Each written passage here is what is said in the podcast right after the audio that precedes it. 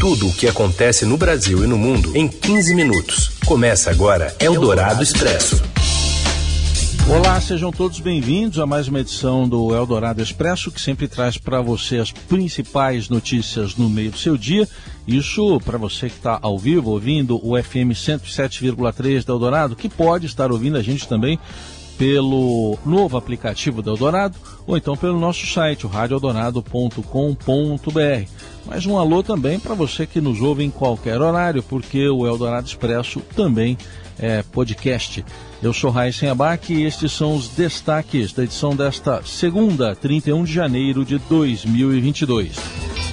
A chuva do fim de semana deixa ao menos 21 mortos no estado de São Paulo.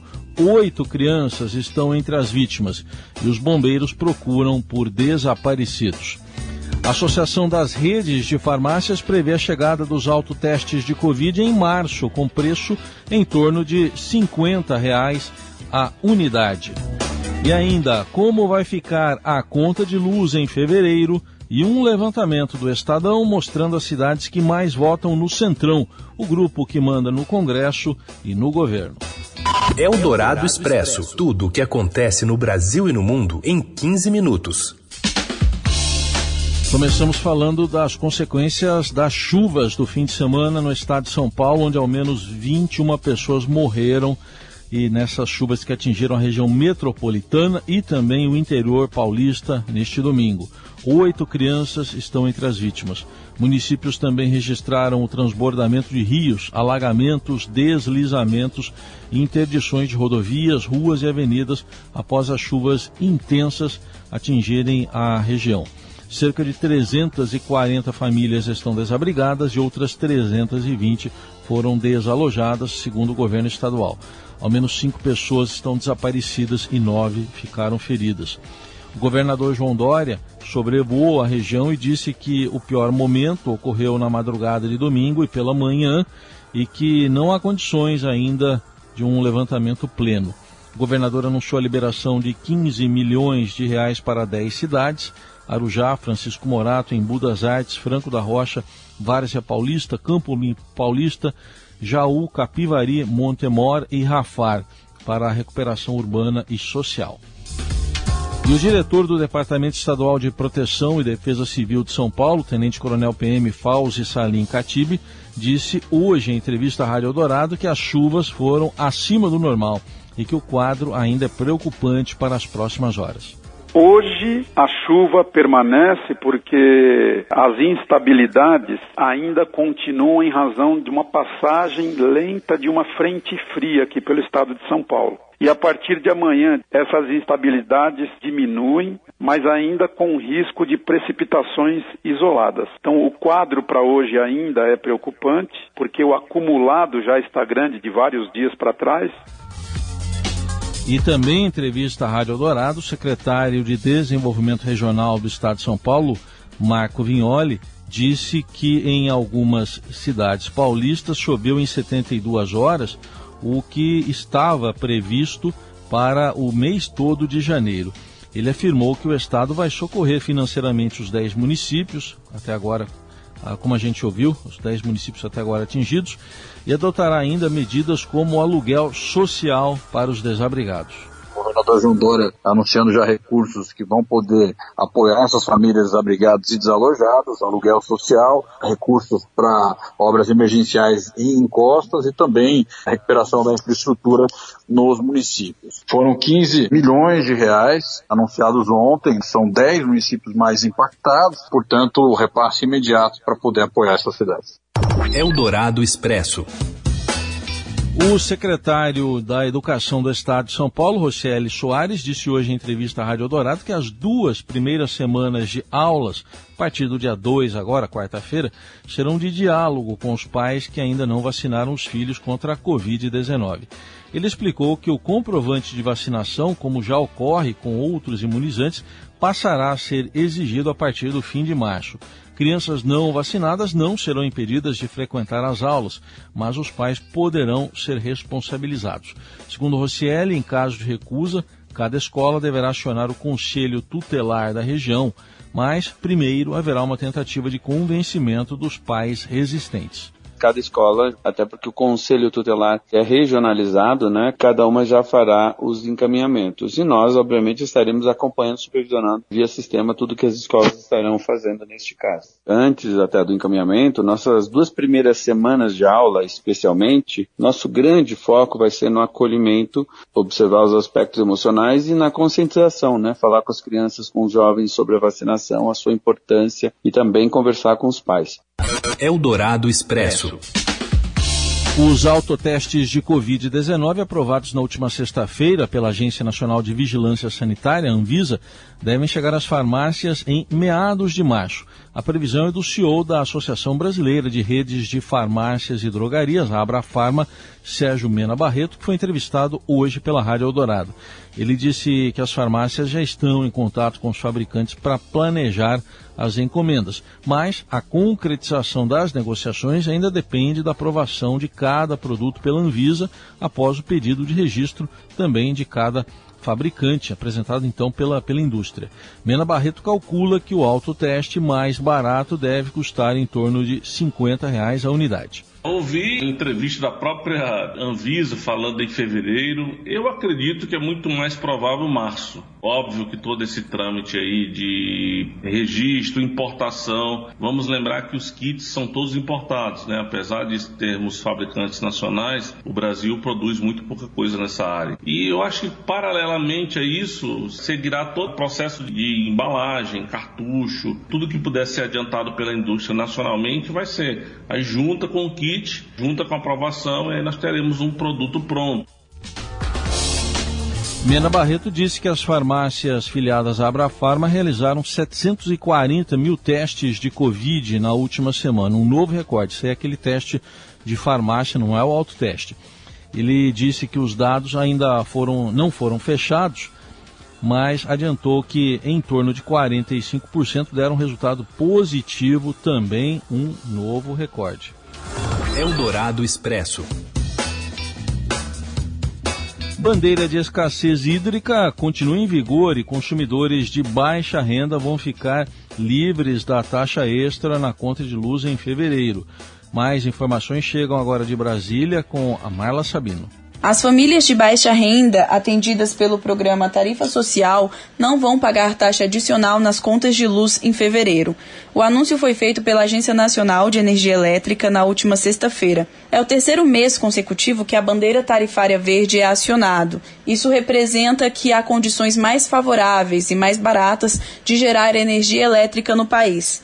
Apesar das chuvas registradas em diversas regiões do país e da melhora no nível dos reservatórios, para os demais consumidores segue valendo a bandeira escassez hídrica, que representa uma cobrança de R$ 14,20 a cada 100 kWh consumidos.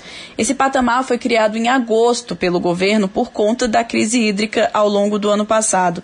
Esses recursos vão servir para bancar o uso de térmicas, que geram uma energia muito mais cara, e a importação de energia da Argentina e do Uruguai, por exemplo. O valor não vai ser suficiente e é por isso que o governo autorizou um novo empréstimo ao setor elétrico que está sendo preparado pela Agência Nacional de Energia Elétrica.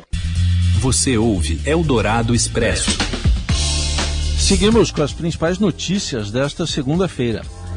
Dados do governo apontam que o Brasil criou 2 milhões e 700 mil vagas com carteira assinada em 2021.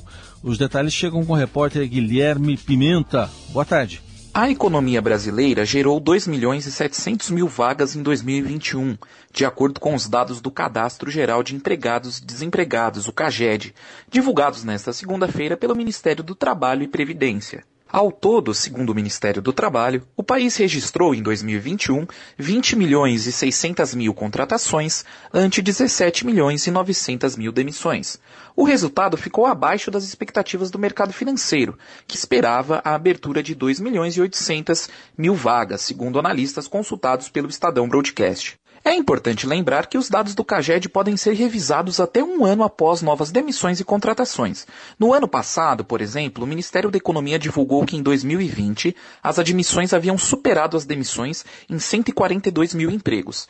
Depois das revisões, os dados apontaram para uma destruição de 191 mil vagas, ao contrário do que o governo alardeou durante todo o ano. De acordo com o ministro do Trabalho e Emprego, Onix Lorenzoni, os dados de 2021 representam a melhor marca desde 2010.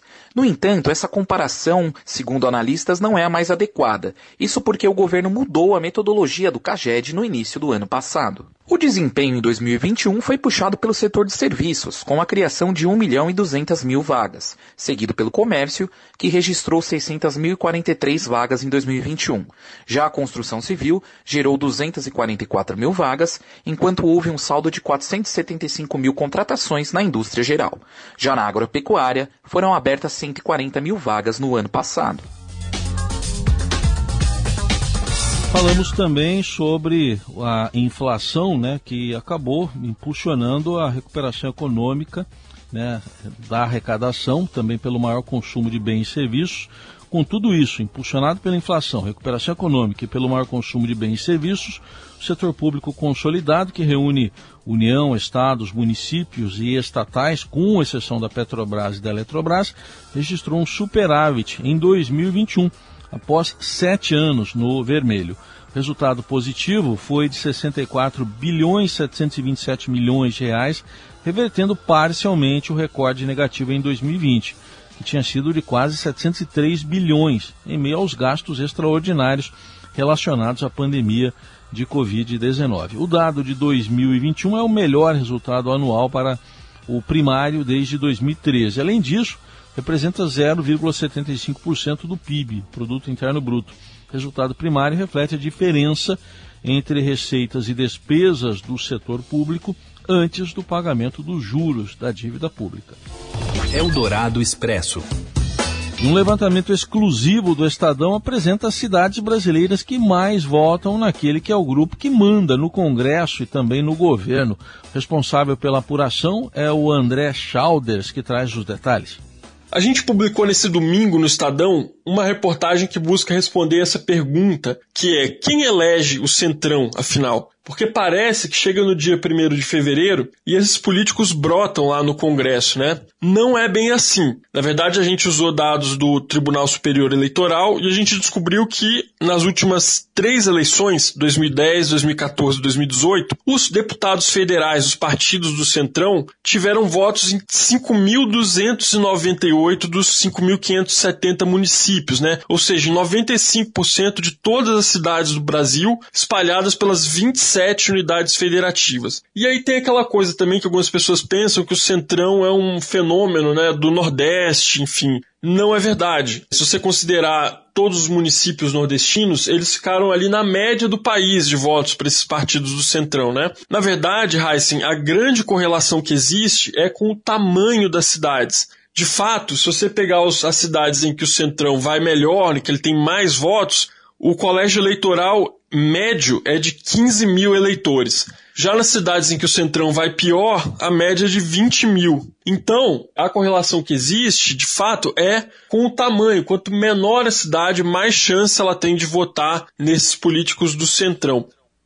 Eldorado Expresso.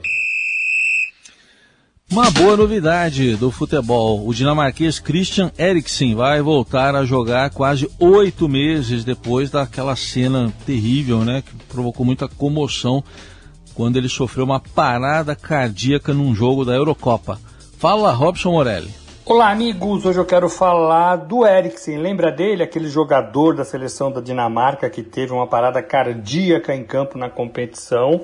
Foi ressuscitado no gramado praticamente, teve seu contrato rompido com a Inter de Milão, não sabia se ia voltar a jogar, fez uma bateria de exames para ver como é que está a sua saúde, chegou a implantar né, um desfibrilador dentro do seu peito para fazer com que o coração funcione. E agora acaba de assinar um contrato com o time da primeira divisão do futebol inglês, o Brentford assina até o fim desta temporada, vai treinar, vai jogar. O Eriksen tem 29 anos, é um jogador que já não é mais menino, mas também ainda teria muita lenha para queimar no futebol e ele fez esse contrato novo até 30 de junho desta temporada. Vai enfrentar o pesado futebol inglês, correria e vai ver o que dá. Na verdade, o mundo inteiro está acompanhando como é que o Eriksen volta aos gramados depois de ter aí um diagnóstico preocupante, né?